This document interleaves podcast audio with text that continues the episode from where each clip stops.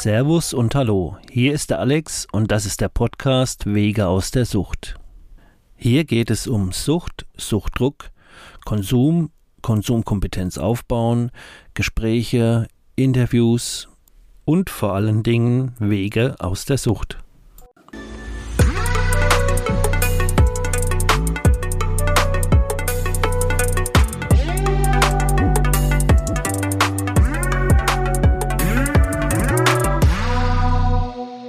Hallo da draußen, Ihr wisst ja Bescheid, heute geht's wieder mit dem Chris weiter. Ich äh, heiße euch herzlich willkommen zur 15. Episode. Hi Chris, wir sind ja eigentlich für uns mitten im Gespräch, ähm, waren ja gerade dabei, nochmal den ähm, Höhepunkt, heißt ja, wie geht's in eine Sucht rein und wie kann es auch wieder rausgehen. Wir waren noch nicht ganz fertig mit, wie es reinging. Ähm, tut mir leid, dass ich dich da jetzt unterbrochen habe. Äh, lass uns da doch bitte weiter quatschen. Ja, sehr gerne. Gut, wir waren ja stehen geblieben bei, ich war dann, ich habe dann mein Zivi gemacht, also nach meiner Ausbildung ja. habe ich mein Zivi gemacht. Ja. Genau, und ähm, ja, da.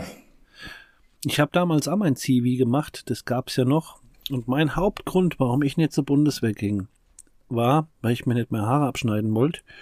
Und dann habe ich gesagt, ich will aber wenn dann was Interessantes machen. Dann habe ich mir in Offenbach eine Stelle gesucht als Rettungsdienstsanitäter, also zum Mitfahren. Äh, habe da eine Bude bekommen, ein Zimmer direkt über dieser Rettungsstation da mit was weiß ich wie viel Autos und habe in der Zeit aber mich so weggeschossen, da habe ich halt auch äh, gespritzt, ne, Heroin geballert und so und war halt so am Ende gewesen, dass ich da nach ein paar Wochen irgendwie zu dem Dienstleiter bin und hab ihm halt gesagt, ja, ich bin heroinabhängig und die so, um Gottes Willen, weil in so einem Krankenwagen gibt's ja alles, ne? Und ähm, ja, da war ich ratzfatz raus aus der Nummer und das war mein ganzer Zivildienst, irgendwie so drei, vier Wochen, keine Ahnung. Und ähm, okay. das war's dann auch. Ich war dann befreit halt, ne? Keine Bundeswehr, drei Wochen Zivildienst, einmal zum Ding gesagt, was mit mir los ist, und schon hatte ich das Thema von der Backe. war auch nicht schlecht. Ja, bei mir hat sich das ja dann auch so gedreht, weil ursprünglich war ich ja so so orientierungslos, dass ich gar nicht wusste, was will ich überhaupt machen mit meinem Leben, was soll ich anfangen. Habe ja auch erzählt in der ersten Folge, dass ich ähm, hier mich bei der Bundeswehr sogar beworben yeah, habe und geil. Äh, und dann, als es halt darum ging, zur Bundeswehr zu gehen, hatte ich halt überhaupt keinen Bock mehr, weil ich halt da immer noch mit meinen Leuten hängen wollte ja. und ja.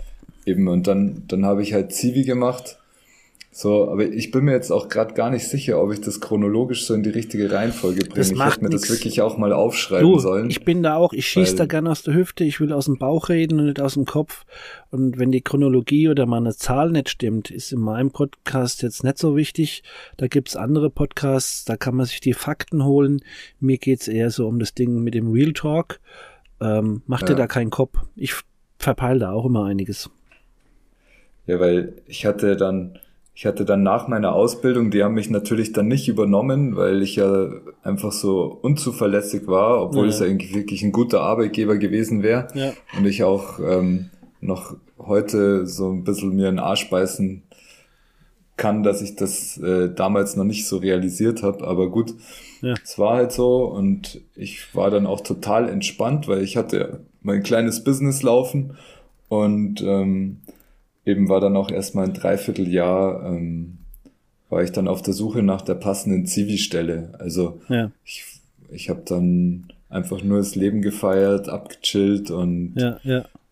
Ähm, genau, weil das, was mich jetzt interessiert, ist ja wirklich, habe dich ja in der letzten Episode dann gefragt, ja, war das jetzt dann so die, die, die Spitze von deinem Absturz mit Drogen? Und dann hast du gesagt, nee. Ähm, nee, und genau.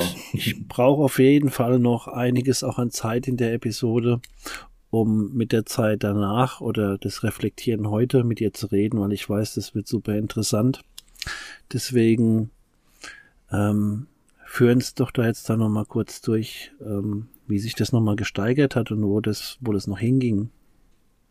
Genau, deswegen habe ich auch gerade gesagt, dass ich äh, von der chronologischen jetzt so ein bisschen verunsichert bin, weil ich weiß nicht, ob das mit diesem Bad Trip äh, nach dem Zivi war. Ich glaube, es war eher nach dem Zivi, aber ich hatte mhm. ja schon noch Kontakt zu einzelnen Leuten aus der aus dem Freundeskreis, aber wir hatten halt am Wochenende und so nichts mehr miteinander zu tun. Ja.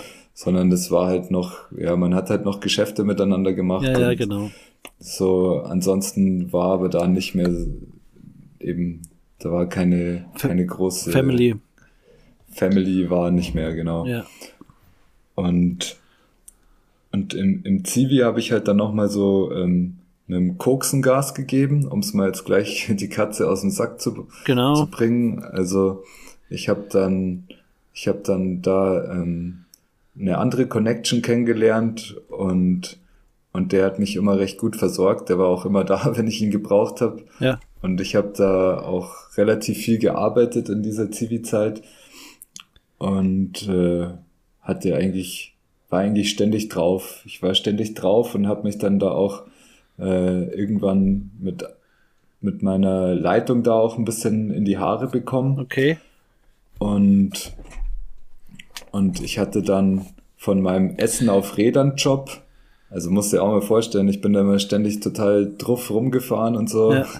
ja darf man auch gar keinem erzählen eigentlich. Ja, gut, Aber ist ja verjährt. Ist, ist, ist schon lange verjährt, ja. ja. Und, ähm, und dann bin ich in, in eine Nachtschicht reingekommen. Oh. Ja.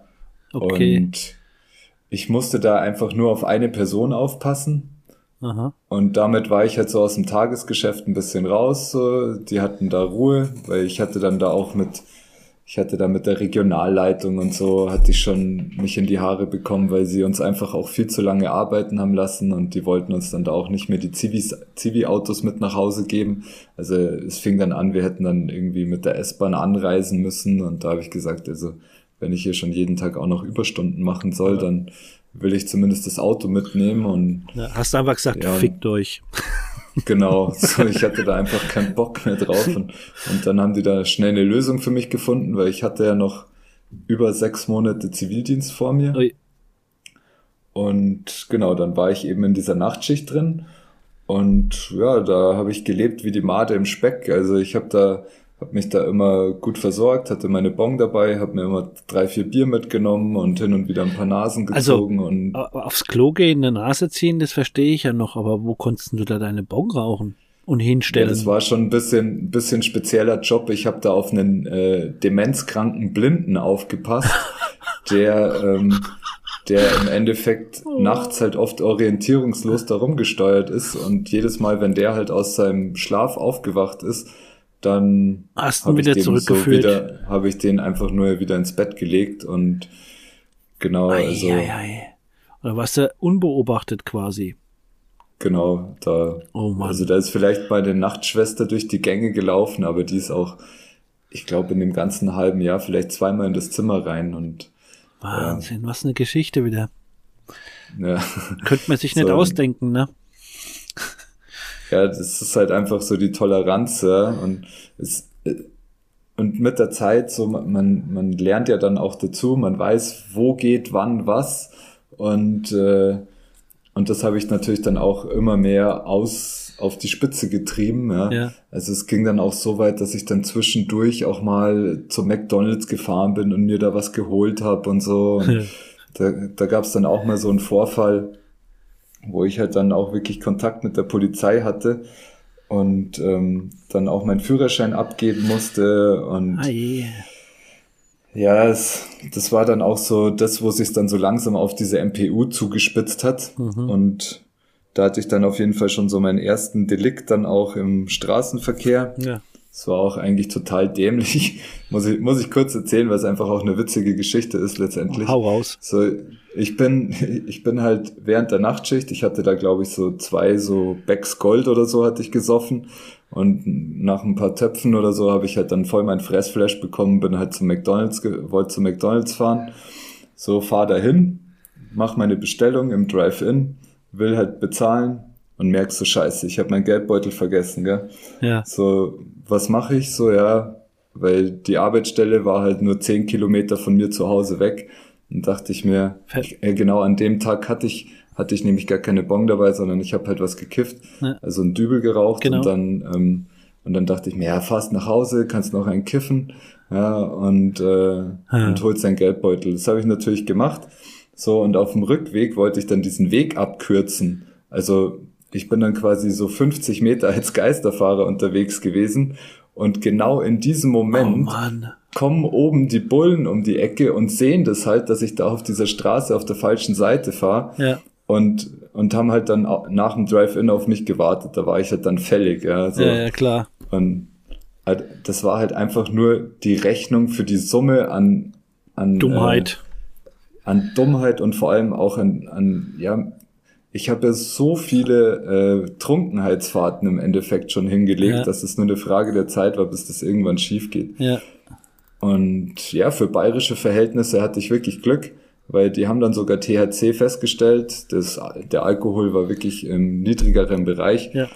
Aber ich musste dann für den Abend einen Führerschein abgeben, aber ich durfte mir den dann in der Früh wieder abholen und konnte auch das Auto dann wieder von dem Parkplatz wegbewegen und so. Ja.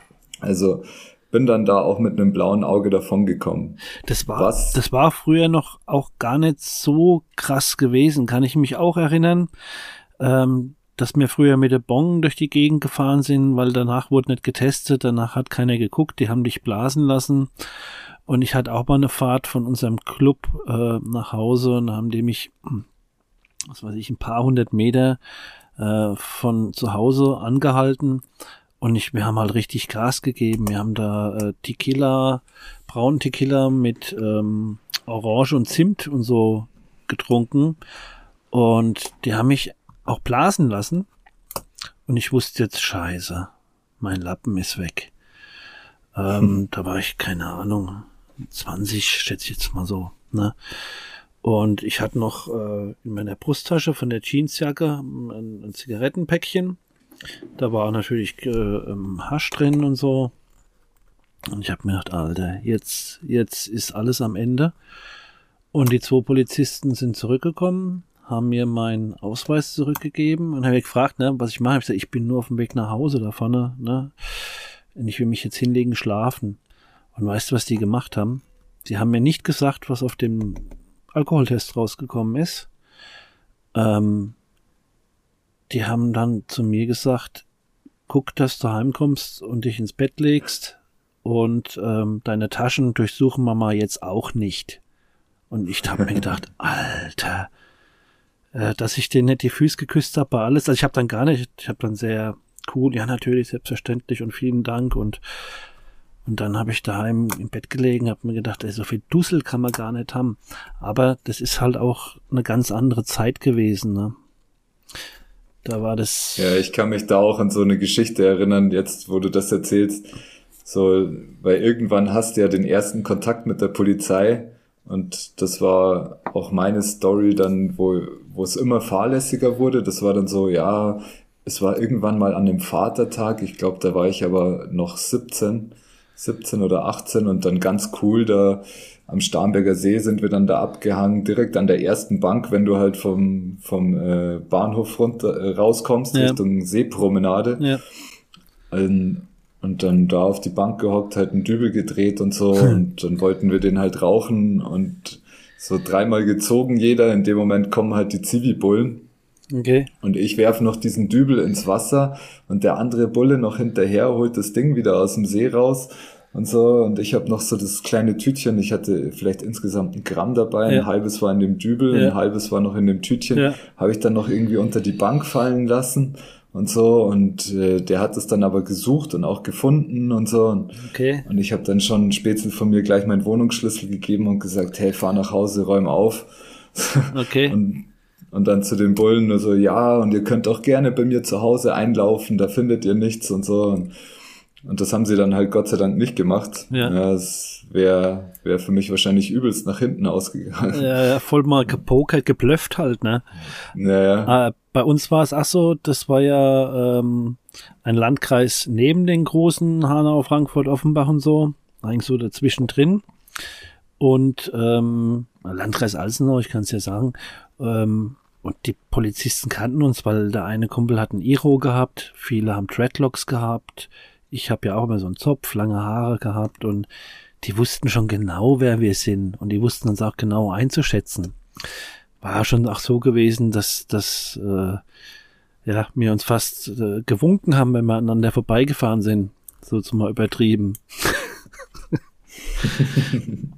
naja, oh Gott. Ja, so, so extrem war es bei uns nicht. Also so bekannt waren wir da nicht, aber Ja, ja, das da. Aber da, da gab es damals auch, ähm, ich, was musste ich da? Ich glaube 700 Euro musste ich an WWF zahlen oder so. boah. Also es war schon auch eine empfindliche Strafe, Es die ist dabei halt Bayern, ne? ist. In jedem anderen Bundesland wäre es halt eingestellt worden. Oder? Ich, also ich habe so viel Geld an den Staat bezahlt, dass ich so ein bisschen einen Überblick verloren Ja, habe, aber Wurscht, Fakt, in ähm, jedem anderen Bundesland wäre es eingestellt worden. äh, In Bayern äh, wird ein Exempel an dir statuiert. Aber Hauptsache, äh, ähm, wie hat er gesagt, mit einem Maß Bier kann man noch Auto fahren. zwei sogar. Zwei und zwar mal. Wiesenmast, die haben schon ein paar mehr Umdrehungen. Genau. Aber mir fällt gerade ein, mir fällt gerade ein, äh, ich musste damals nur Sozialstunden leisten bei der Geschichte. Okay. Ich glaube Okay. 30 oder 40 Aber, Sozialstunden. Die äh, 700 Euro war wieder was anderes. Chris, lass uns gucken, dass wir so schnell wie möglich zum Höhepunkt kommen, dass wir noch ein bisschen Zeit haben zum, zum Reflektieren auch. Was heißt so schnell wie möglich? Ich will dich nicht hetzen, aber trotzdem, ich bin da gespannt jetzt. Ähm, also jetzt warst du an einem Punkt, wo wir letzt erzählt haben von der Fahrt, von deinem Zivildienst, wo es dann auch zum dem Punkt gekommen ist, dass du deinen Führerschein verloren hast, ne? Genau, also ich genau, wir waren ja bei der Geschichte, dass ich habe da auf diesen Blinden aufgepasst und es ging ja dann so circa ein halbes Jahr. So dann danach hatte ich halt nichts. Also ich habe halt eben mir keinen neuen Job gesucht oder irgendwas, was ich da im Anschluss hätte machen können. Ja. Habe dann da noch zwei Wochen verlängert und habe ähm, hab halt äh, es weiterhin so betrieben, wie es war und hatte dann noch an dem letzten Tag habe ich dann da verpennt bei dem bei dem Blinden. Also ich bin da einfach eingepennt in dieser Bude und mich hat dann in der Früh hat mich dann da die die äh, Morgenschwester. Frühschicht genau, die hat mich dann da geweckt. Ich schaue auf die Uhr, 7 Uhr Flucht und dann dachte ich mir nur so, ja, fahre ich jetzt äh, sofort zum Zivi und gebe das Auto ab, weil das war wirklich der letzte Tag. Oder fahre ich nach Hause und penne mich aus. Ja. Und ich weiß noch, wie wenn es gestern gewesen wäre, ich dachte mir, ja, ich fahre jetzt nach Hause und penne mich erstmal aus. Es hat in Strömen geregnet. Ja. Ich hier, ähm, wie, wie heißt das? Hier diesen, äh, es fällt mir jetzt nicht ein, auf jeden Fall so ein, so ein, so ein Lied von Trainspotting hier auf volle Lautstärke in der Karre drin, so Iggy Pop oder was, so voll, voll auf meinem, alles war geil und so. Ich war einfach froh, dass ich diese Zeit hinter mir hatte und fahre da mit 110 Sachen da durch diese S-Kurve. Ja. Und in dem Moment komme ich mit dem rechten Reifen vom äh, aufs Pankett, also von der Straße kurz ab. Ja. Und das Auto bricht halt sofort aus, so und kommt so ins Straucheln, ja. Und Okay. ich, ich kann das, konnte das Auto nicht mehr abbremsen, nicht unter Kontrolle bringen. Und ich bin wirklich so über beide Spuren von links nach rechts immer wieder. Mhm, Und gependelt. irgendwann sehe ich, genau. Und irgendwann sehe ich nur so, boah, scheiße, Gegenverkehr, gell? Und ich wusste halt nicht, was ich machen soll und habe einfach rechts rumgerissen und bin dann abgeflogen, habe mich dann dreifach überschlagen mit der Karre, bin dann, äh, Warst du angeschnallt? dann halt, ich war angeschnallt, ja, Gott sei Dank. Ja. Und ähm, bin dann wieder zu mir gekommen, als jemand die Beifahrertür aufgemacht hat, weil ja die Fahrertür war eingedellt, die Motorhaube war weg, das Auto war total schaden. Ich hatte dann Schädel-Hirntrauma Oh. und war drei Tage im Krankenhaus und genau, natürlich hatte ich dann auch noch meinen Führerschein verloren, weil ich hatte ja Restalkohol im Körper Ja. und Ja. das THC haben sie gar nicht kontrolliert, Ja, aber hat aber gereicht. Zumindest, zumindest der Alkohol hat gereicht und da habe ich dann meinen Führerschein verloren. Ja, und dann war ich halt total in meinem Modus, hab, hab dann irgendwie wieder jahrelang nur gekifft. Das ging dann echt so fünf, sechs Jahre. Hab dann mir über eine Zeitarbeit einen Job gesucht und und äh, irgendwann habe ich dann meine MPU gemacht. Ja. Hat dann war dann ein Jahr komplett clean. Ja, klar, musste ja. Also habe dann also Alkohol und THC äh, Nachweise gebracht und habe dann sogar habe dann sogar das Rauchen aufgehört, weil ich da irgendwie gar keinen Sinn mehr drin gesehen habe. okay. Und da habe ich dann schon so das erste Mal gemerkt, so, hey hoppla, mir geht's ja eigentlich viel besser, wenn ich nicht konsumiere. Ja, und äh, ich bin viel mehr bei mir und und es hat mir einfach wahnsinnig gut getan, um meinem Körper, meiner Psyche einfach mal Pause von dem Ganzen und ja. vor allem auch mal diese ganze Zeit zu reflektieren. So, und, und bin dann auch das erste Mal überhaupt in Kontakt gekommen mit, ähm, weil ich hatte dann auch so Zwangsmaßnahmen aufgrund von, ja genau, irgendwann dann, genau, das, irgendwann haben sie mich dann mit einem Dübel erwischt. Da hatte ich dann mal wieder so so eine kurze Phase, wo ich dann, da hatte ich dann Pause gemacht, dann habe ich wieder angefangen, dann habe ich auch mal wieder mir einen Dübel mit in die Arbeit genommen, damit ich gleich nach der Arbeit halt paufen kann. Okay. Und, ähm, und dann haben sie mich da auch wieder erwischt und dann hatte ich, da haben sie dann einen riesen Zirkus gemacht. Wegen einem Dübel hatte ich drei Jahre auf Bewährung. So, ich habe mich da auch selbst vertreten. Das war auch voll der riesengroße Fehler. Ich hätte mir da einen Anwalt holen sollen. Ja, ja. Aber so, hab dann. Ja, sowas gibt's halt auch wieder nur in Bayern. Ja, ja, das war, war wirklich so, ja, dem zeigen wir es jetzt und ja, so. Ja. Und, ja. Aber es hat mir halt auch eine Heidenangst gemacht und äh, ich, es hat mich halt auch wirklich zum Nachdenken gebracht. Also es hat schon mhm. irgendwo auch sein Gutes gehabt. Und ich hatte dann auch äh, so zehn Beratungsgespräche bei Controps. Okay, was ist das? Ja, ich, ich musste halt da einfach so eine musste so einen Seelenstriptease da machen, mehr oder weniger. Also da hockt eine da und die fragt dich die ganze Zeit nur, ja, wieso, warum und was hat das mit dir gemacht? Ja, wieso, warum, was hat das mit dir gemacht?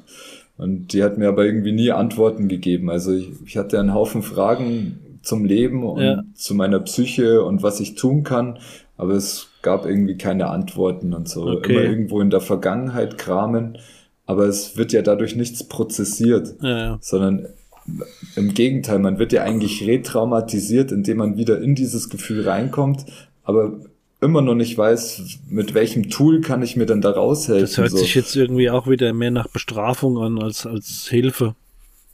Ja, fand ich schon. Also, obwohl ich da auch oft rausgegangen bin und ein gutes Gefühl hatte, weil ich halt so dieses die reflektieren halt. Man, man konnte einmal objektiv einer Person seine Geschichte erzählen, ohne dass man dafür verurteilt wird. Mhm. Ja. ja.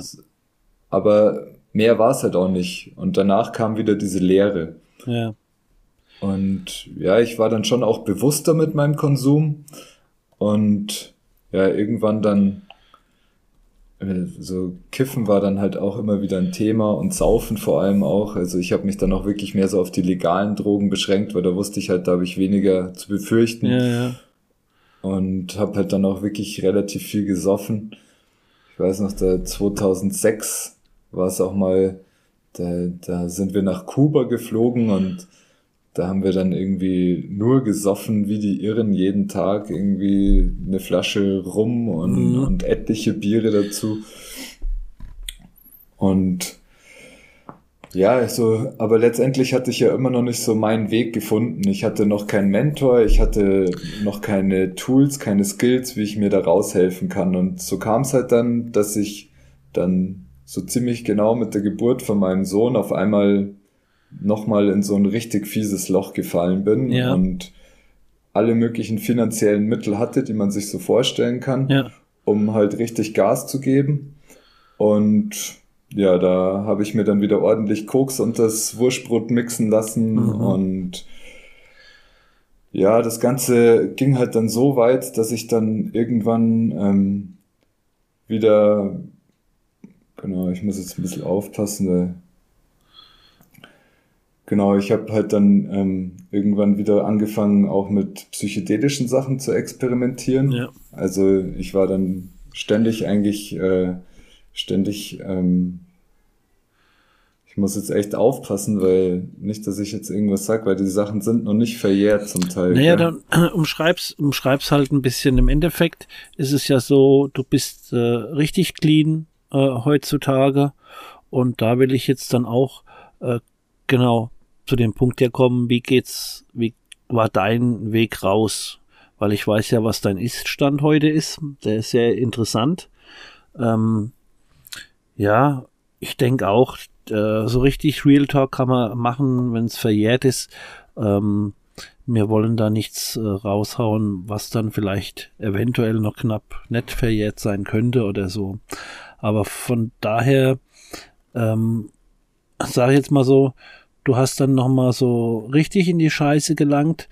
Äh, war dann irgendwann ein, ein, Schmerzpunkt erreicht und was kommt dann? Ja, der, komm dann mal auch zu dem, wie, wie war dein Wendepunkt oder, oder, ja. Also der Wendepunkt war tatsächlich dann ein Abend, wo ich hier ein Wurstbrot gegessen habe, wo zwei Pappen drin waren und ich halt letztendlich mich dann in der Psychiatrie wiedergefunden habe, weil ich ähm, wieder total abgedreht bin. Ja.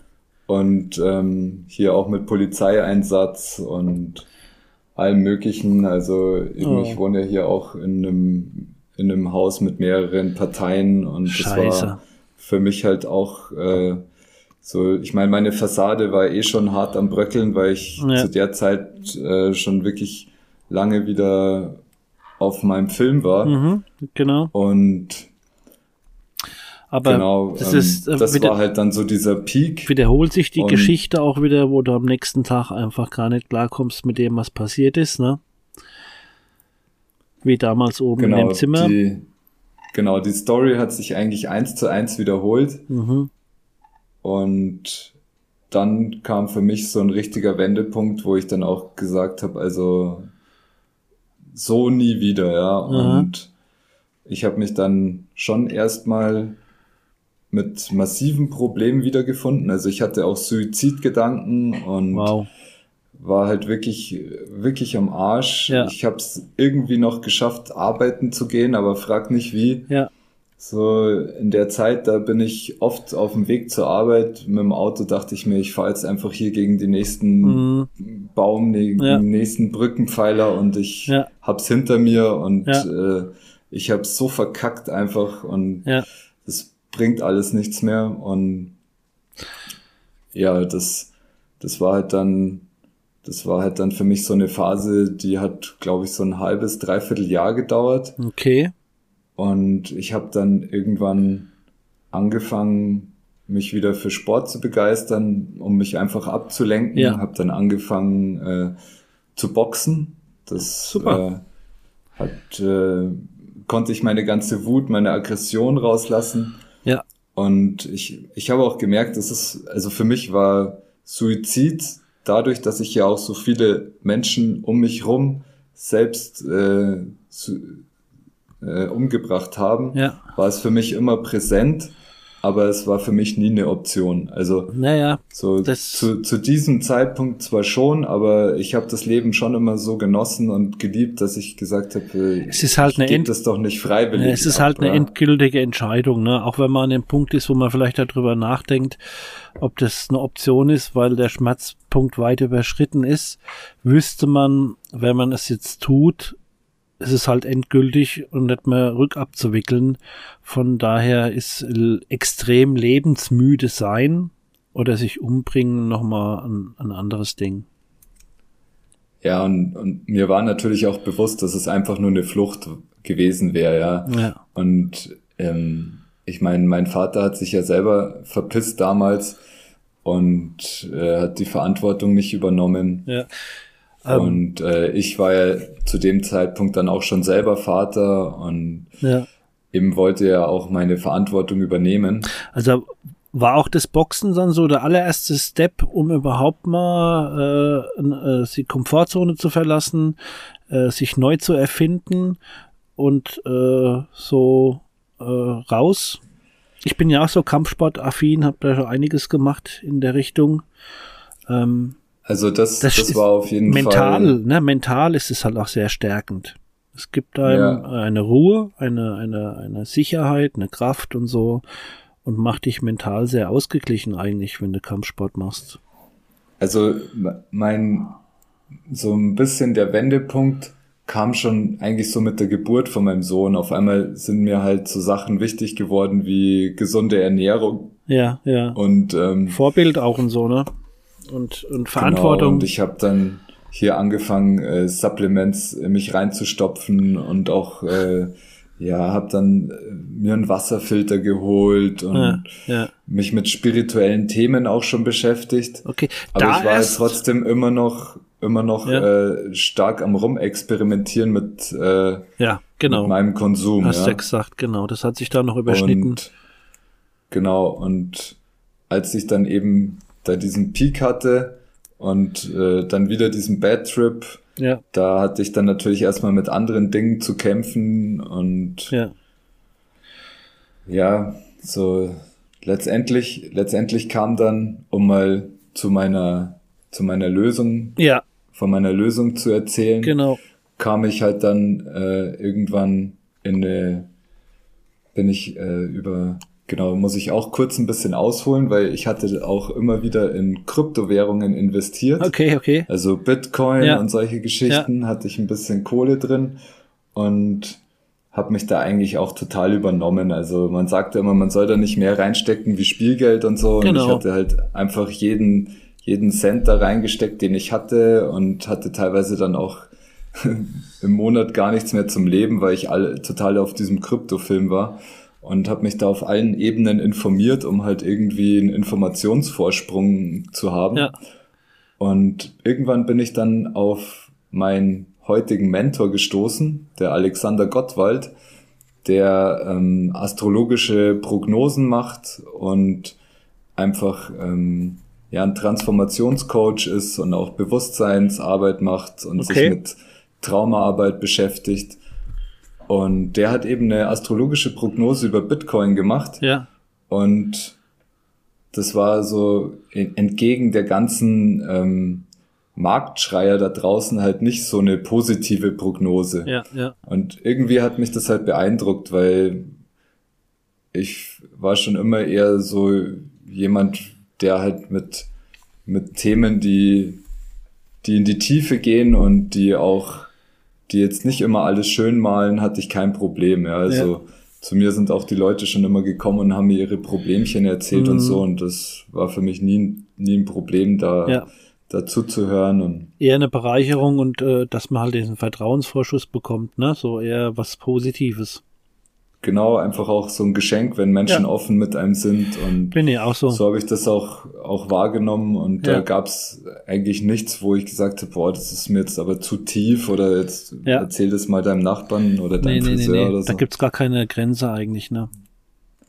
Genau, und, ähm, Also- und da habe ich halt einfach gemerkt, dass ich mit ihm jemanden gefunden habe, ähm, der, da, da war einfach so, die Chemie hat gestimmt, sag ich mal. Mhm. Ja. Und, und ich habe mir dann halt viele von seinen Prognosen angeschaut und habe dann gemerkt, hey, der Typ, der, der hat echt so eine hohe Trefferquote, das kann gar nicht sein. Und, und für mich war aber Astrologie und Kosmologie, das war für mich alles, also Bullshit, ja, so, Mhm. ich meine, klar, Sonne und Mond hat Einfluss auf uns, so das will ich äh, Ja. habe ich auch damals schon kapiert. Aber dass da jetzt mehr ist und dass man da irgendwas ablesen kann und so, das war für mich irgendwie alles. Hokus nee. Ja. Genau, das findet in irgendwelchen Frauenzeitschriften statt und jeder, der sich damit beschäftigt, hat so oder so einen an der Waffe. ne? Und, Ja. und da war das das erste Mal, dass ich diese, diese Denke für mich dann, ja, ähm, hinterfragt habe, ob das so sein kann. Und auf einmal ist da irgend, ist mir was ins Bewusstsein gekommen, was halt vorher total unbewusst war. Und ich habe gemerkt, der Typ hat echt Ahnung von dem, was er da macht. Und das kann kein Zufall sein, ja, dass er so Nostradamus-mäßig Ja. da so eine hohe Trefferquote hat. okay. Und er hat dann zufällig 2019 war das auch einen Kurs angeboten. Also eine Ganzjahresausbildung. Ja, Ähm, das, wie hieß die? Ich glaube Astro-Ausbildung oder Ja, ist ja Lebe wurscht. als Liebe. Ja. Ja. es ist in dem Sinne egal. Es Ja. war halt eine Ganzjahresausbildung. genau. So Sachen hatte ich Und- auch gemacht zwischendrin. Äh, Und da hatte ich mich dann angemeldet Ja.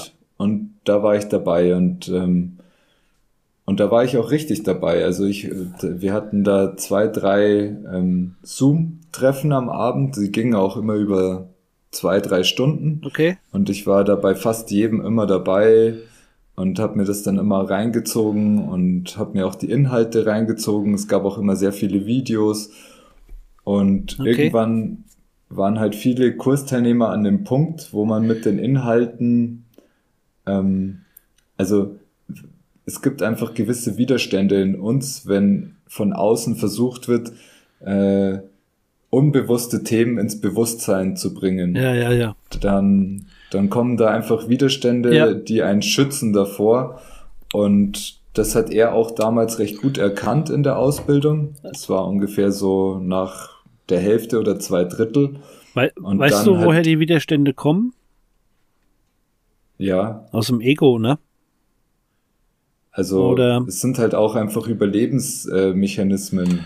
ja, genau, weil wir haben ja diese Programme uns drauf geschafft ähm, und es läuft ja alles über den Verstand, über, über das Ego und im Endeffekt ist es schon so, dass ähm, du, um in eine gewisse Tiefe gehen zu können, eigentlich das Ego dann eigentlich nur noch hinderlich ist und das Ego ähm, hat Angst vorm Sterben, sage ich jetzt mal.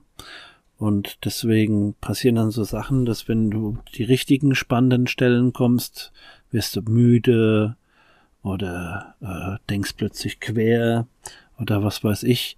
Ähm, so, also es gibt einen Teil in dir, der will nicht äh, bewusst werden und der will nicht aufwachen. Aber das ist einfach nur dein Verstand und nicht du. So würde ich es jetzt mal beschreiben. Ja, richtig. Also, weil das tut ja auch in einer Weise weh, wenn diese Illusion auf einmal zerstört wird, genau. in der man lebt. Das Ego ist ja dazu um, da, um dich vor Gefahr zu schützen und dich am Leben zu halten. Das ist ja nur ein biochemischer Rechencomputer, den wir im Kopf haben. Und viele Leute verwechseln auch das, was sie denken. Denken sie, das wäre ich. Aber es gibt ja ein Ich, was den Denker in sich selbst beobachten kann.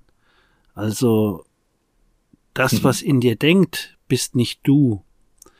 Ähm, wenn du eine Emotion hast, die kommt aus dem Kopf, dann kommt es vom Kopf, aber es gibt auch Gefühle in dir, Bauchgefühl, Intuition, dieses und jenes, das kommt von dir.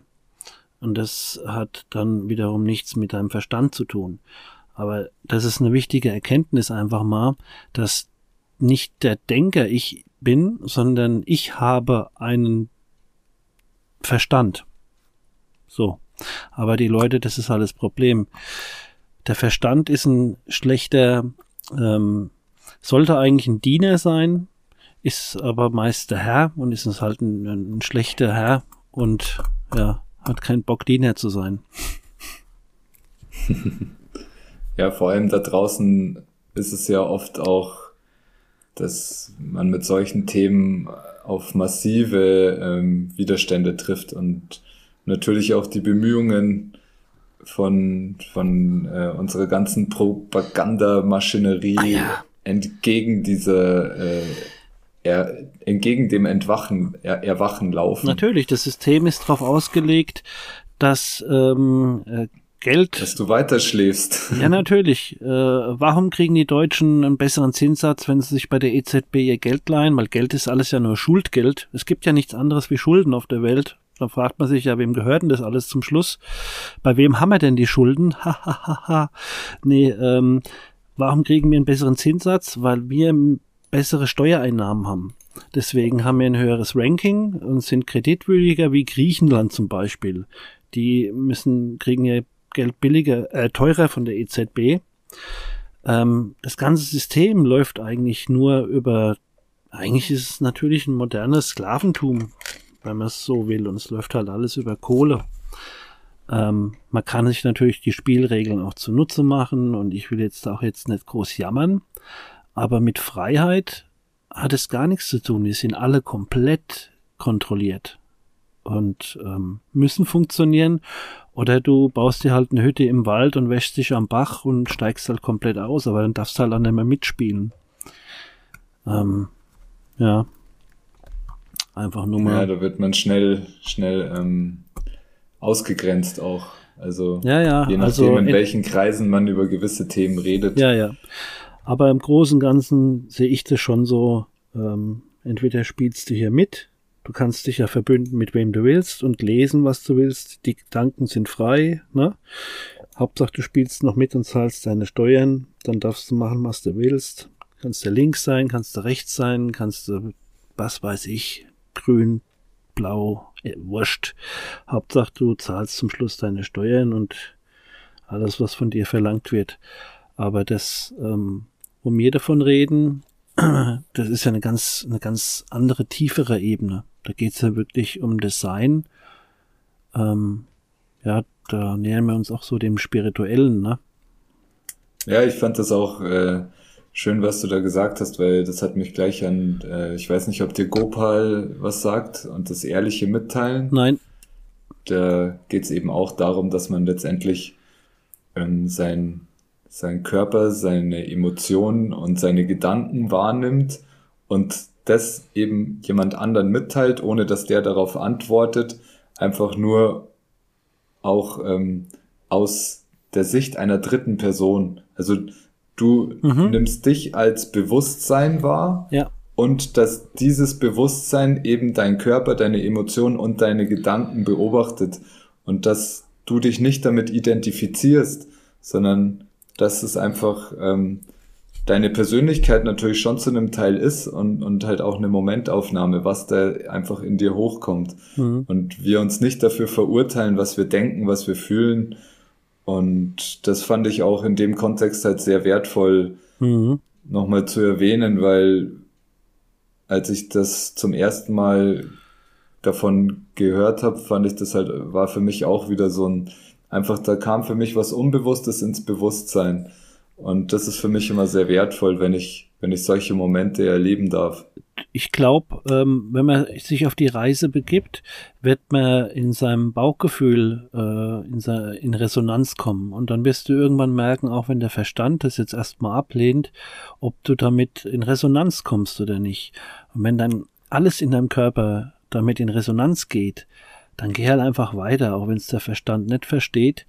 Was mittlerweile ganz gut ist, ist, dass die Quantenphysik halt äh, einige Versuche hat, die nach, äh, also wo, wo jetzt wirklich halt ähm, ja wissenschaftlich ähm, ich sage jetzt mal den simpelsten, den es schon am längsten gibt, ist ja einfach Placebo-Effekt, ist erwiesen, dass er funktioniert, was aber im Umkehrschluss ja bedeutet, ähm, wenn wir uns unserer eigenen Macht bewusst wären, was wir wirklich machen könnten, ich sage jetzt mal so ein großtrabendes Wort, so als Schöpfer, jeder schöpft sich ja jeden Tag seine Realität und mhm. bewertet sie dann noch, als hätte er nichts damit zu tun, hätte keine Verantwortung, haha. Aber in der in den Placebo-Studien wurde halt äh, bewiesen, dass wir ähm, ja diese Selbstheilungskräfte auch aus dem Nichts erzeugen können, zum Beispiel bei einer Knie-OP, die gefaked worden ist und bei denen, wo nur aufgeschnitten worden ist, ist aber nichts gemacht worden und die waren auch halt live dabei mit Betäubung und so einem Tuch davor und so, ne? Die haben gesehen, okay, ich bin operiert worden am Knie. War die Quote dieselbe wie bei denen, wo die Behandlung wirklich durchgeführt worden ist und nicht nur die Fake-OP? Ähm, und da sage ich schon immer, und das schon als Jugendlicher, wenn wir das, was wir da für ein Wissen rausziehen können, bewusst einsetzen könnten und wüssten, wer wir sind und was wir hier wirklich machen. Die Aborigines sagen, die Materie ist der Traum und wir träumen gerade alle. Und wenn wir mal nicht mehr in der Materie sind, sind wir wach. Das sagen so die Aborigines. Ähm, ich glaube, wir könnten hier viel, viel mehr reisen. Deswegen halt auch immer die Frage mit dem, wer sind wir wirklich? Wo kommen wir her? Wo gehen wir hin? Und was soll das Ganze hier? Jetzt war einfach mal simpel das Ding mit dem Placebo-Effekt. Das ist Wissenschaft. Und in der Quantenphysik gibt's halt noch diese ähm, Quantenverschränkung oder mit diesem Doppelspalt-Experiment oder ich will da gar nicht so tief reingehen, aber für die ganzen Skeptiker, die sagen, was labern die Jungs jetzt für einen Scheiß, googelt es einfach mal nach und denkt da mal drüber nach, was die Konsequenz ähm, der Sachen, die jetzt in den letzten Jahren und auch aktuell tut sich da richtig viel in der Quantenphysik äh, zur Wissenschaft wird. Weil da kommst du genau wieder dahin, dass das wohl alles doch mehr ist als nur die Oberfläche, die wir uns die ganze Zeit angucken. Ja, und also es gibt ja auch sowas wie Nocebo-Effekt. Also genau. ähm, wenn, wenn dir jetzt zum Beispiel dein, es gibt eine Studie darüber, dass wenn dir dein Arzt zum Beispiel erzählt, ähm, dass du in sechs Wochen sterben wirst, dass du dich auch tatsächlich, also es gibt Menschen, die sich dann genau an dieses Datum halten. Naja. Ja. Wahnsinn. Also, Aber trotzdem. Das, das, macht schon viel mit einem. Dann ist doch die Idee, dass wir doch mehr sind als einfach nur ein Opfer hier in dem Spiel. Ähm, und dass auch die Möglichkeiten, die wir haben, viel größer sind, wie das, was sie uns in der Schule beigebracht haben oder wer sie uns erzählt haben, wer wir wären. Weil ich glaube, wir sind alle viel mehr. Und keiner erzählt uns. Die verschweigen uns. Nicht, du kannst nicht, nicht schöpferisch sein, wie du schon gesagt hast. Genau, also, genau. wir sind so, eigentlich alle du Schöpfer. Du erschaffst dir immer deine Realität selbst. Ja, ich glaube sogar, um es für mich nochmal so richtig ein rauszuhauen, die Sache mit Gott, du kannst mit deinem Verstand Gott nicht wahrnehmen, weil wir leben hier in der Dualität. Das ist wie ein Spielfeld, wie die Aborigines sagen. Die Materie ist eigentlich der Traum. Ähm, ähm, du bist mit Gott und dem Mensch verhält sich das so, und ich meine jetzt nicht den Mensch als ähm, Materie, sondern dieses, nennen wir es mal Seele, dieses Bauchgefühl, dieses, was beobachten kann, dass ich selbst denke, äh, diese Energie verhält sich so wie der Tropfen im, im Meer.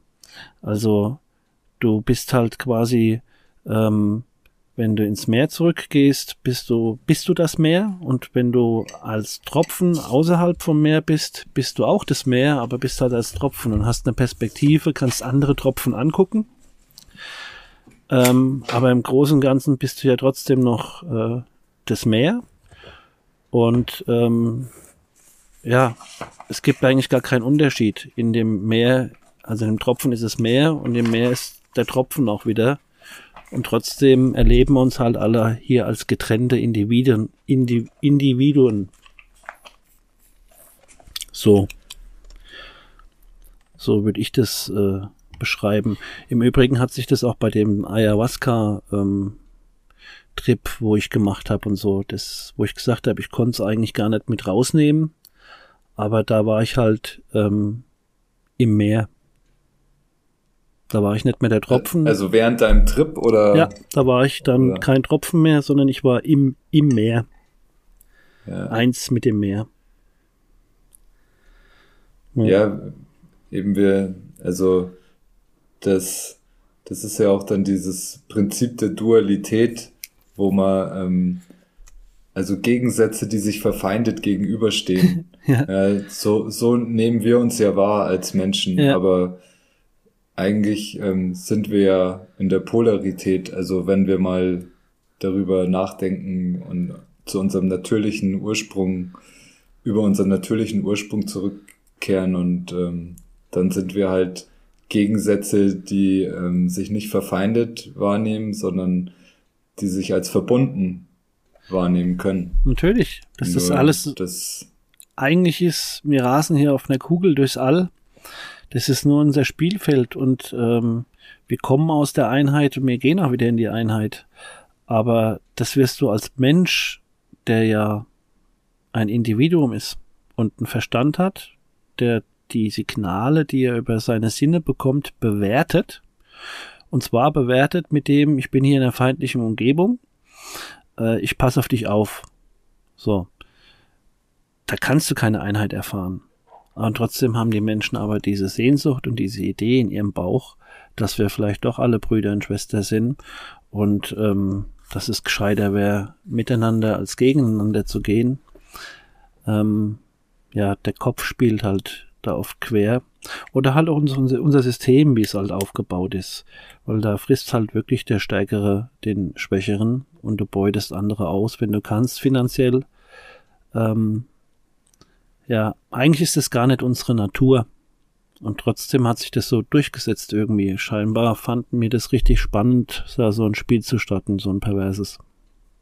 Naja, das ist leider so. Und danke auch, weil du hast mir auch gerade so diesen Impuls gegeben, weil ich habe jetzt auch ein bisschen äh, Seelenstriptease hier gemacht ja. und äh, natürlich ja auch Dank dir dafür. nur, weil ich mittlerweile ähm, bereit bin dazu und ähm, ja natürlich auch äh, mich auf einer gewissen Weise auf meine Mission mache, weil ich habe halt für mich einfach dieses Tool Traumaarbeit durch diese Ausbildung entdecken dürfen, Ja.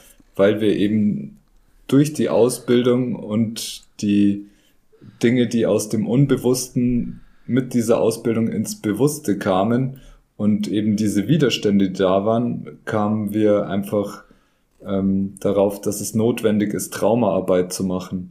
Also das ist wirklich eins der Basics, einfach sich anzuschauen, wo hatte ich traumatische Erlebnisse in meiner Vergangenheit.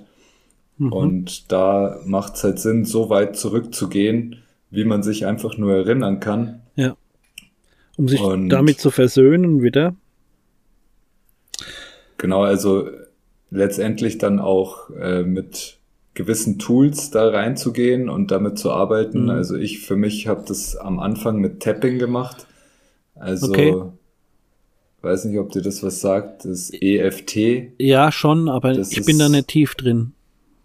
Ja, genau, da, da geht, geht man halt mit seinen Themen in Kontakt Ja. und klopft gewisse ähm, Ja, ja. Meridianpunkte. Ja. Kann man auch mal googeln, wenn es euch interessiert. Ja, Und ähm, es ist wirklich ein effektives Tool. Äh, und wenn du dir ein Buch kaufst, dann kannst du dir für 10 Euro wirklich gut selbst damit helfen. aha. Und es geht halt einfach da darum, ähm, ja, sich und seine ähm, Themen anzunehmen und auch in Frieden damit zu kommen Ja, ja. und auch auf Zellebene das Ganze zu bearbeiten, weil unsere Traumata sind halt auch ähm, in den Zellen gespeichert und Safe. durch dieses durch dieses Klopfen kann man wirklich sich ähm, die diese Traumata dann auch aus dem Körper rausklopfen. Okay. Und ich habe das auch anfangs mit sehr viel Widerständen gemacht, habe mir da auch äh, Hilfe geholt, weil ich alleine, ich hatte so viel Ablehnung in mir, Ja. dass ich einfach gesagt habe, also so ein Blödsinn, das bringt alles nix, Ja. ja. Aber ich bin jetzt seit über einem Jahr komplett clean. Also ich trinke kein Bier, ich, trink- ich trinke allgemein keinen Alkohol, Ja. ich rauche nicht mehr. Ja. Ähm, Du rauchst doch keine Äh, Zigaretten mehr, ne?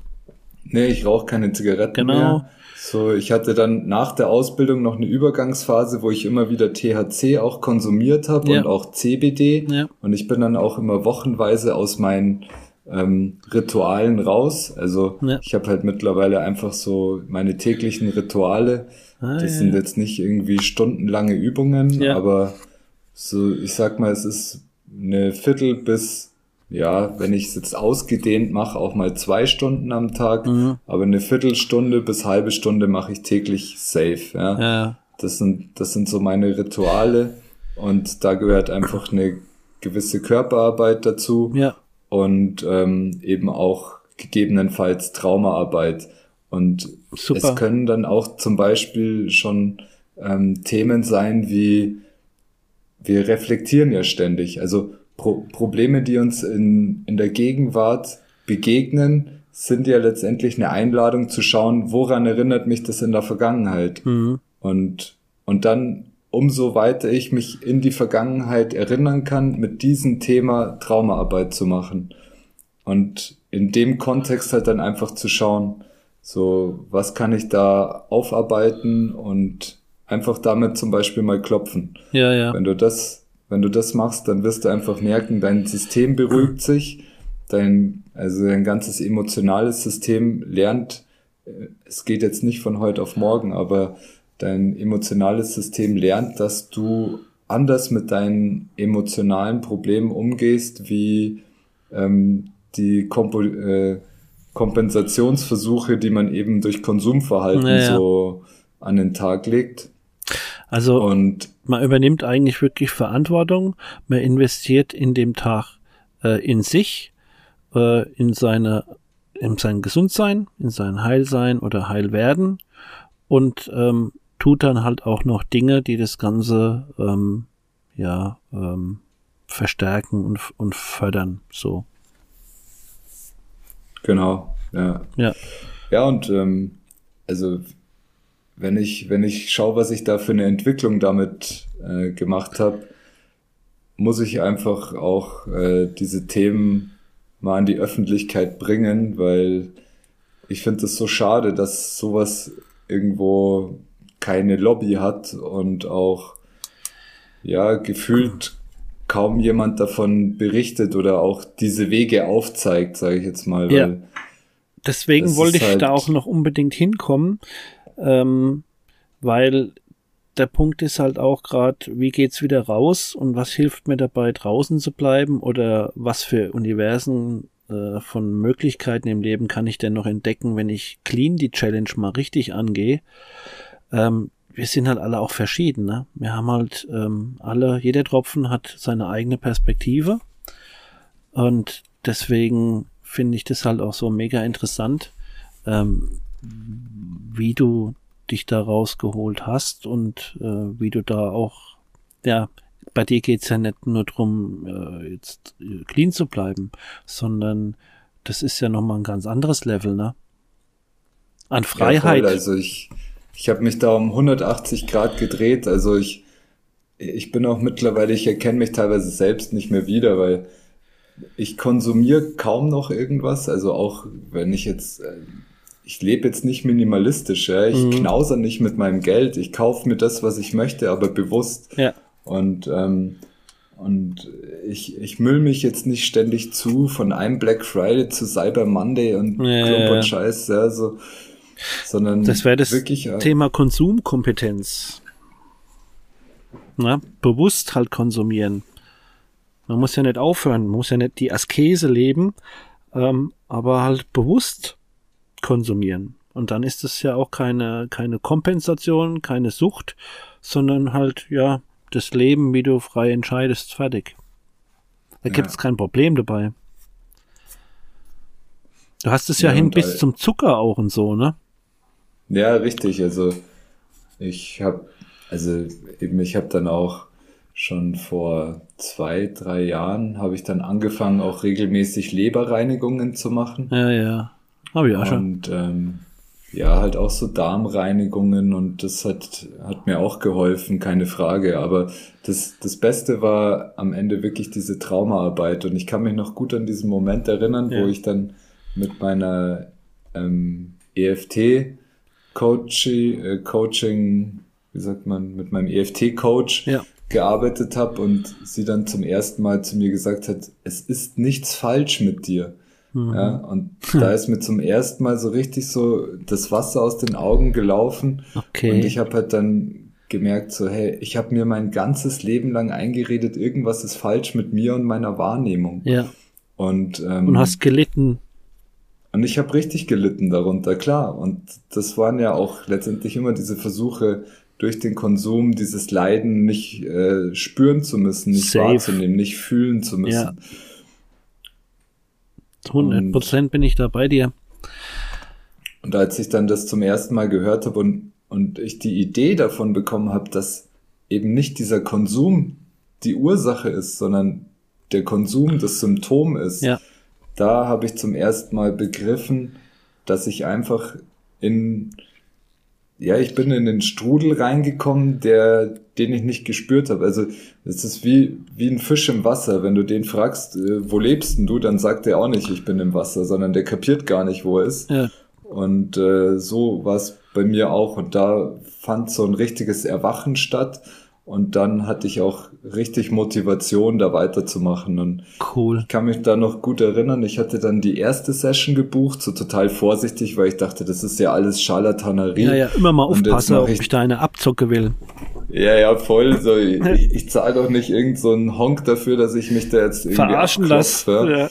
Ja. ja, aber irgendwie dadurch, dass ich halt ähm, eben durch den Alexander Gottwald da auch mein mein Mentor hatte und das ist halt auch ein krasses, äh, ein krasser Unterschied, wenn du jemanden findest, den du zuhören kannst, von dem du was annehmen kannst. Ja. Und, und vor allem, wenn das auch was Sinnvolles ist, ja. dann lass dich drauf ein. Ja. Weil ähm, ich hatte immer das Problem, dass ich zum Beispiel von meinen Eltern und so oder von meiner Mutter nichts annehmen konnte und ich halt auch sonst keine Vorbilder, Vorbilder hatte, ja. die ähm, von, von dem ich irgendwas Sinnvolles annehmen konnte. Ja. Da ist man ich hatte halt meine lost. Konsum genau. Ich hatte nur, nur eigentlich negative Vorbilder, Mhm, genau. wenn man so will. Ja. Und habe die dann versucht zu kopieren, aber ich hatte jetzt kein Vorbild, wo ich gemerkt habe, hey, da kann ich, äh, da, da kriege ich mehr Bewusstheit, Ja. mehr Bewusstsein, äh, mehr Verantwortung, mehr Eigenverantwortung, mehr Selbstvertrauen. Ja, und heute gezeigt, auf die, ähm, auf die Sucht bezogen ist es ja so, da geht's nicht drum, ähm, ich zähle meine Clean-Jahre und muss es halt irgendwie, muss sauber bleiben oder so, sondern es ist ja ein komplett anderes Level an, am Leben teilzunehmen und vor allen Dingen Selbsterfahrung und, und diese spirituelle Reise. Ähm, das ist ja, das hat ja dann, ja, alles Sinn und dann, dann wird's auch irgendwo rund und vor allen Dingen, du bist ja auch Papa.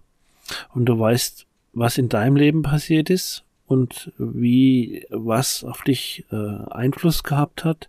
Und du hast halt jetzt die Möglichkeit, ihm andere Dinge mitzugeben und kannst ihm sagen, du bist gut so wie du bist und ich liebe dich, egal was du machst oder was auch immer, weil du genau weißt, was das für sein ganzes Leben bedeuten wird, wenn du ihm heute das sagst oder wenn du einfach immer da bist für ihn oder du weißt schon, was ich meine, ne?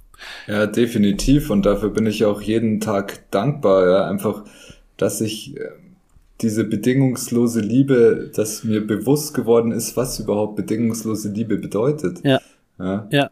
Und äh, also Ja, ja, ich habe da auch einfach Und- viele Bücher gelesen und natürlich auch durch diese Ausbildung bin ich immer tiefer da auch reingegangen. Ja, ja. Es geht ja bei uns auch los. Also bei mir selbst geht's ja los. nur, Wenn, nur, wenn ich äh, mich nicht in den Arm nehmen kann, mich selbst in den Arm nehmen kann, wenn ich mir nicht im, den Spiegel anschauen kann und sagen kann, ich habe mich lieb, ja, ja, dann, Dann- ähm, dann wirst du, ich sag dir, was dann passiert, dann wirst du immer abhängig sein von der Liebe von anderen und schon hast du die nächste Sucht.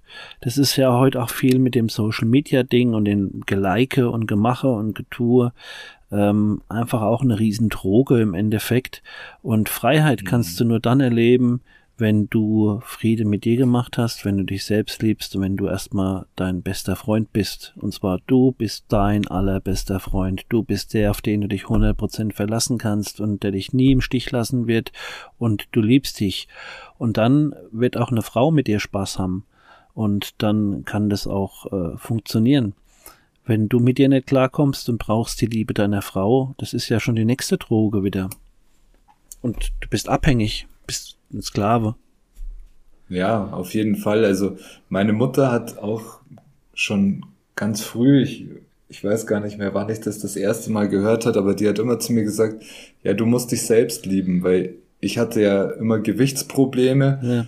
und ähm, sie, sie hat das auch irgendwo gespürt. Das war nie so ein großes Thema, aber es, äh, sie, sie hat es halt auch immer gespürt und hat auch immer zu mir gesagt, ja, du musst dich einfach selbst lieben. Aber sie hat mir nie gezeigt, wie ich da überhaupt hinkommen kann und wie, Genau. wie das funktionieren soll. Und ich Das kann aus heutiger Sicht nur sagen, mach diese Übung jeden Morgen, nimm dich zwei, drei Minuten selbst in den Arm, auch wenn es anfangs wahrscheinlich auch wie alles Alb- neue Überwindung kostet. Und albern ist, Ja, genau, so.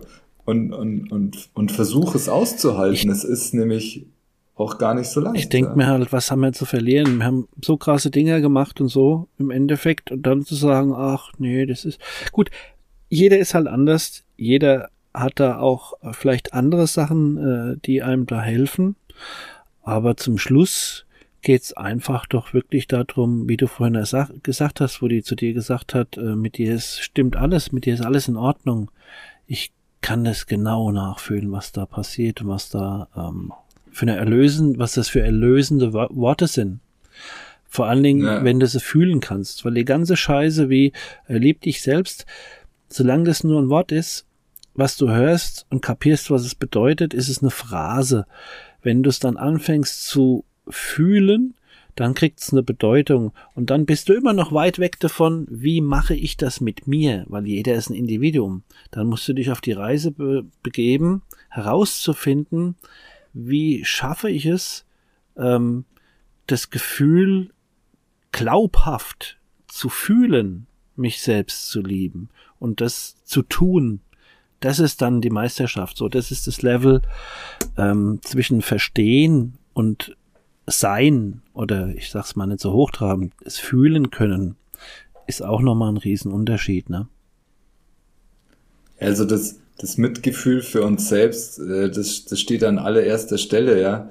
Solange ich kein Mitgefühl für mich und meine Situation habe, kann ich es auch nicht nach außen haben. Genau, und da geht es ganz wichtig mit Gefühl, nicht mit Leid, sondern ein, eine Empath ein empathisches, liebevolles äh, Mitgefühl. Genau, und, und auch zu erkennen, dass das, was ich jetzt Trauma nenne, ja, also einfach ähm, psychische Belastungen, die in deinem Leben irgendwann mal passiert sind, ja. dass die eine Konsequenz auf dich haben, ja. ohne jetzt herzugehen und den Täter oder, oder die Verursacher dafür äh, verantwortlich zu machen, sondern einfach nur diese Bestandsaufnahme. Ja. Okay, da ist was passiert und das hatte Konsequenzen für mich. Ja. Und auch wenn ich es jetzt so und so lange verdrängt habe, es ist jetzt Zeit, dass es hochkommt und jetzt ähm, bin ich auch bereit, damit zu arbeiten. Und es ist nicht so, dass es da draußen keine Werkzeuge gibt, damit zu arbeiten. Genau. Also es sind vielleicht nicht für jeden dieselben Werkzeuge gut, aber in allererster Linie musst du mal die Eier in der Hose haben, sagen wir mal, wie es ist, die Challenge anzunehmen und dir deine Werkzeuge zu suchen. Mhm. Ja. ja.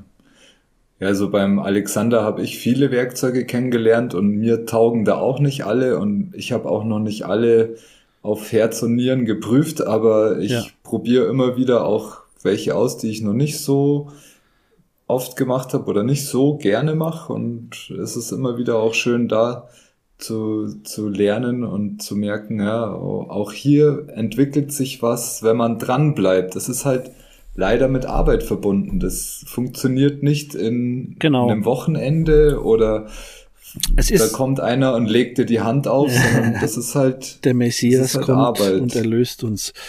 Nee, jeder muss sein eigener Messias sein. Und wie du schon sagst, es ist Arbeit, weil der Kopf ist konditioniert auf ganz andere Sachen. Die Welt ist total laut, die Welt ist total bunt, die Möglichkeiten äh, ploppen sekündlich neue auf.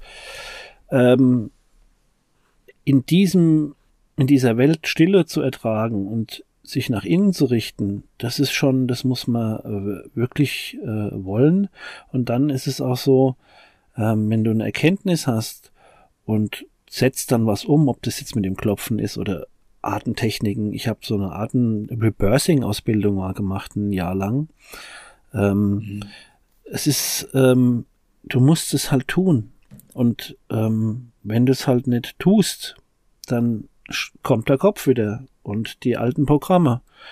Und wenn du irgendwann mal ähm, mehr getan hast, Neues als Schmerz, als du erlebt hast, ja, dann hast du eine ganz andere Balance auf deiner auf deiner Seite. Aber das kriegst du halt nicht geschenkt und es ist auch nicht die Idee, dass du weißt, ah, jetzt habe ich es verstanden. Das Verstehen ist nur der Anfang.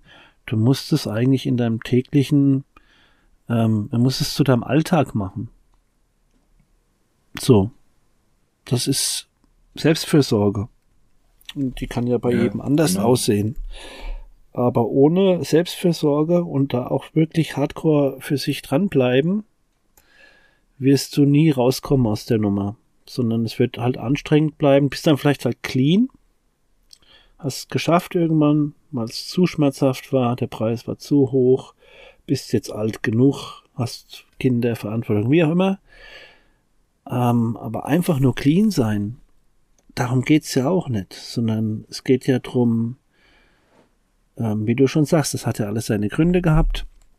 Wenn man das aufgearbeitet hat, eigentlich wartet das echte Leben erst noch auf uns. Ja, und ich, ich kenne das auch von mir aus meiner MPU-Zeit. Ich, ich war da auch ein Jahr clean, aber ich war wie trocken besoffen eigentlich. Also ich weiß nicht, wie ich es anders beschreiben soll, aber es, es war, es war halt nicht meins. Mhm. Ja, also es war nicht meine eigene Entscheidung. Die Motivation war fremdbestimmt, letztendlich mhm. diese, mhm. diese Abstinenz durchzuziehen und Das Fremdbestimmt halt ist schon, auch nicht nachhaltig. Ja, das Fremdbestimmt ist schon eh mies. Kann manchmal der gute Triggerpunkt sein, wo dann ein Wendepunkt kommt und so. Aber wenn dann keine Freiwilligkeit kommt, ähm, ja, ist es für den Arsch. Ja, in der MPU lernst du halt zu lügen, damit du deinen Schein wieder bekommst. So also das ist aus. ja mal Fakt. Ja. Ja, und ich meine, als äh, in den Vorbereitungskursen. Als Konsument hast du mit Lügen eh kein Problem, als äh, ja.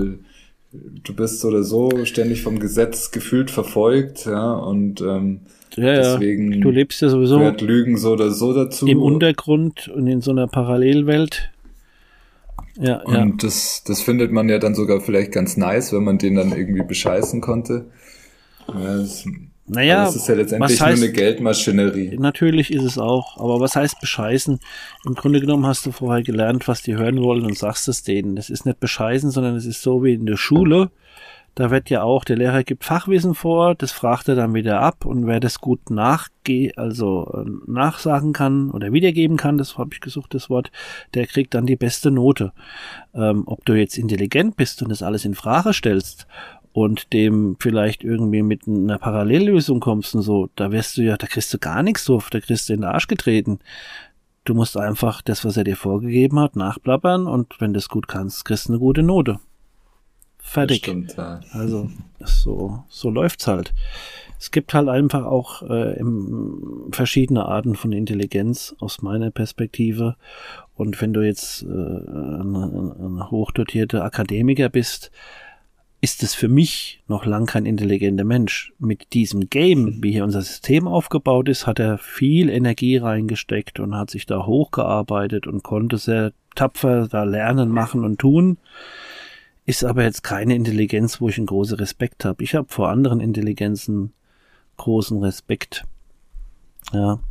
Ähm, ich habe äh, alle Eckart Tolle Bücher zum Beispiel gelesen. Das hat mich sehr inspiriert.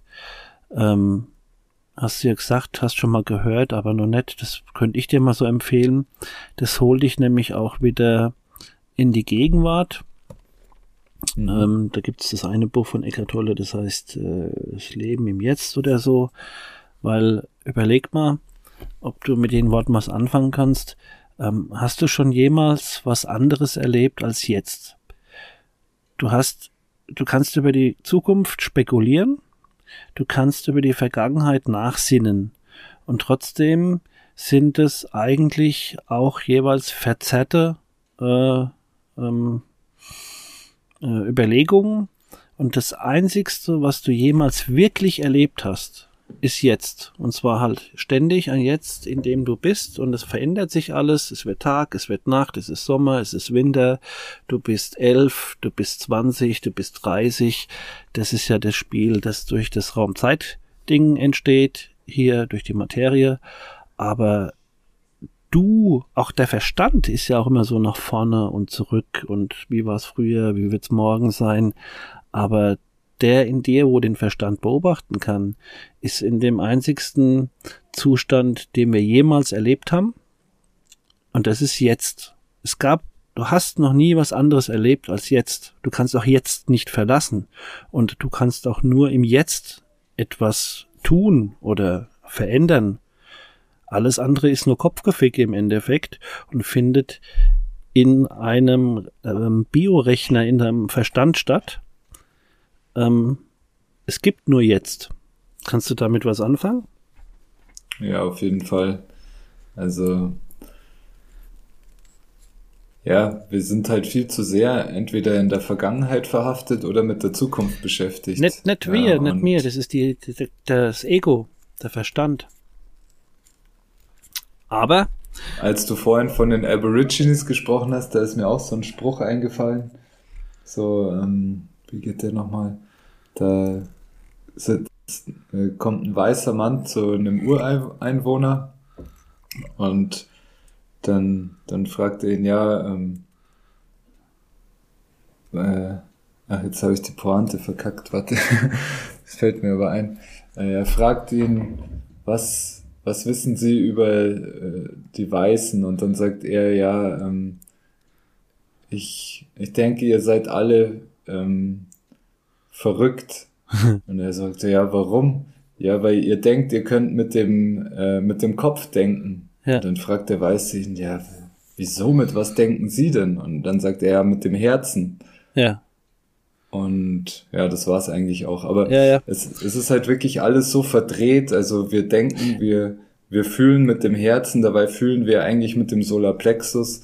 Und ähm, wir denken, wir denken mit dem Kopf, dabei denken wir eigentlich mit dem Herzen. Aber eben, wenn man halt ständig nur in der Vergangenheit oder in der Zukunft lebt, dann ist man nicht im Jetzt. man das auch gar nicht wahr. Und das ist der einzigste Punkt, in dem du die volle Macht hast. Aber ich glaube, sich bewusst zu werden, äh, wer ich bin und das im Jetzt auch dann voll anzunehmen, das macht uns allen so viel Angst, dass wir uns lieber ablenken mit irgendwas, um ja nicht erwachen zu müssen und zu merken, wie groß wir eigentlich sind und wie groß unsere Macht ist. Weil wenn du das mal eine Idee davon kriegst, ist jedes Jammern für den Arsch, weil du hast die Verantwortung für alles. Wenn es dir nicht gefällt, machst du doch anders, du bist doch ein Schöpfer. Ähm, momentan findest du es noch geil zu leiden. Punkt. So ist es. Warum? Weil du leidest. Ganz einfach. Aber. Ja. Und du, du hast gerade was Gutes gesagt, weil das ist auch, ähm, also der Alexander, bei dem ich die Ausbildung gemacht hat, der ähm, spricht auch von der Links- und Rechtsdrehung. Also die Linksdrehung ist halt ähm, die negative Lebenseinstellung, wenn man so möchte, oder einfach die, die unbewusste, destruktive Lebensweise, in die es uns immer wieder automatisch zieht, wenn wir uns nicht bewusst für die Rechtsdrehung entscheiden. Und um in die Rechtsdrehung zu kommen, muss man halt äh, was dafür tun. Und äh, es geht zum Beispiel auch, und das möchte ich äh, jetzt kurz euch mitgeben, äh, mit einem Schlüssel. Und zwar, wenn du dir im Herzen die Frage stellst, wer bin ich? Ja, das ist einfach nur diese einfache Frage, wer bin das ich? Das ist die größte philosophische Frage, Orakel von Delphi, bla bla. Das ist die Frage schlechthin. Wer bin ich? Genau, und und äh, wir identifizieren uns ja gern mit unserem Geschlecht oder äh, mit unserem Beruf oder hm. mit unserem Fußballverein. Das ist alles austauschbar. Eben, und das alles hat, hat ja nichts mit damit zu tun, wer du wirklich bist. Das ist alles Prägung, und das ist alles das Umfeld, das ist die Kultur, wo du aufwächst, in welchem Land du geboren wirst. Aber das äh, beantwortet die Frage, wer bin ich? Zu null. Richtig, genau. Und, und ähm, ja, ich meine, ich habe mittlerweile eine Antwort auf die Frage und ich will sie jetzt auch nicht. Nee, das muss jeder für sich selber äh, raushauen. Ich habe nämlich auch da die Antwort. Und trotzdem ist es noch ein Unterschied, ob ich eine Idee davon habe oder ob ich es äh, fühlen kann und das am besten in, in jedem Jetzt, das ich erlebe, nacheinander. Ähm, das sind wir nämlich alle nicht. Wenn wir das wären, wären wir halt Buddha oder Jesus oder wer, wer auch immer. Ähm, ja. Ja, und wir sind nie, wir sind nie fertig oder im Endeffekt sind wir ja schon alle vollkommen, Eigentlich aber wir, ganz genau. wir werden nie, nie perfekt sein, so wie wir uns das vorstellen. Und da. Nicht als Mensch. Hab, hab ja auch ich schon zu dir im Vorfeld gesagt, dass ich auch schon länger mit diesem Gedanken schwanger gehe, irgendwie nach draußen zu gehen und ja, ähm, ja, ja. eben auch meine Mission damit irgendwo auf den Weg zu bringen. Ja. Und ähm, ja, also ich muss mich auch einfach davon verabschieden, dass ich irgendwann mal fertig bin mit meiner Traumaarbeit, dass ich irgendwann mal fertig bin, perfekt zu sein, sondern es ist immer Nö, vielleicht eine hast, Reise und genau, eine Entwicklung. Vielleicht kommt irgendwann der Punkt, wo du mit was anderem in Resonanz gehst und das für dich dann abgeschlossen ist und du einfach ähm, äh, andere Dinge machst. Aber die Grundhaltung, ähm, ich sag's jetzt mal in deinen Worten, jeden, in jedem Jetzt oder jeden Tag dafür zu achten, dass ich nicht wieder in diese Linksdrehung komme, sondern zu sorgen dafür, mit Taten und Worten und Gedanken äh, die Rechtsdrehung beizubehalten. Das ist dann die Challenge. Weil wenn du einfach nur mal eine Weile nichts tust, hol dich die Linksdrehung von alleine. Ja, ja, wir leben ja auch auf, die Erde dreht sich ja auch links Mhm.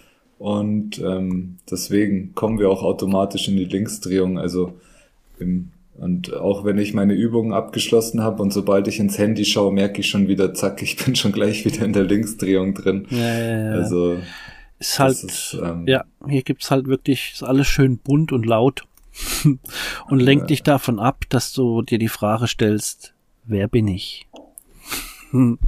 Aber ich würde sagen, dann gucken wir mal, dass wir wieder zum Ende kommen. Wir sind schon wieder weit drüber. Aber mir war das auch wichtig gewesen, ähm, weil ich ja auch so am liebsten, wenn mich einer dafür bezahlen würde, wäre ich gern Philosoph, aber da gibt es kein Geld für.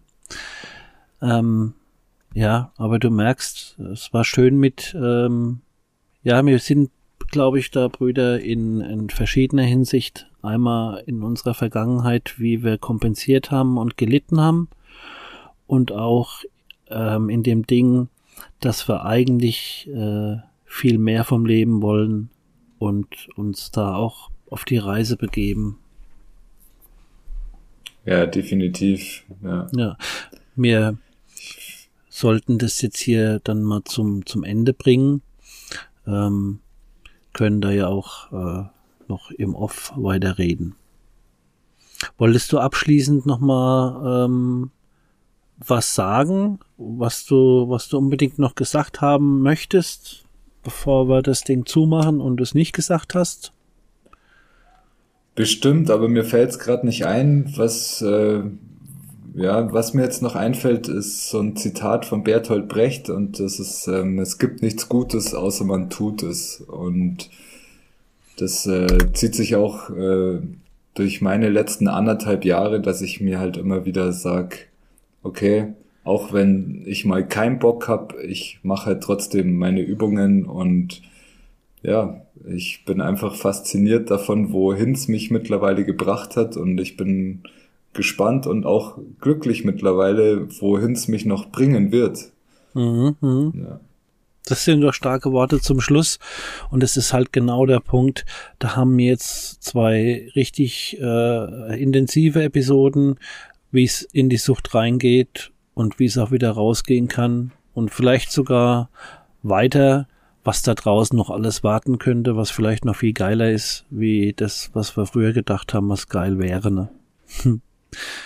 So können wir das Ding, glaube ich, gut abschließen. Du, Chris, ich bedanke mich äh, für das tolle Gespräch mit dir. Ähm, wenn der eine oder andere mit dem Philosophischen nichts anfangen kann, das ist auch ganz in Ordnung. Aber ähm, vielleicht hast du ja mal Lust, dir die Frage zu stellen, wer bin ich oder habe ich schon jemals was anderes erlebt als das jetzt? Und wenn nicht, hoffe ich, dass du trotzdem Spaß gehabt hast mit uns beiden.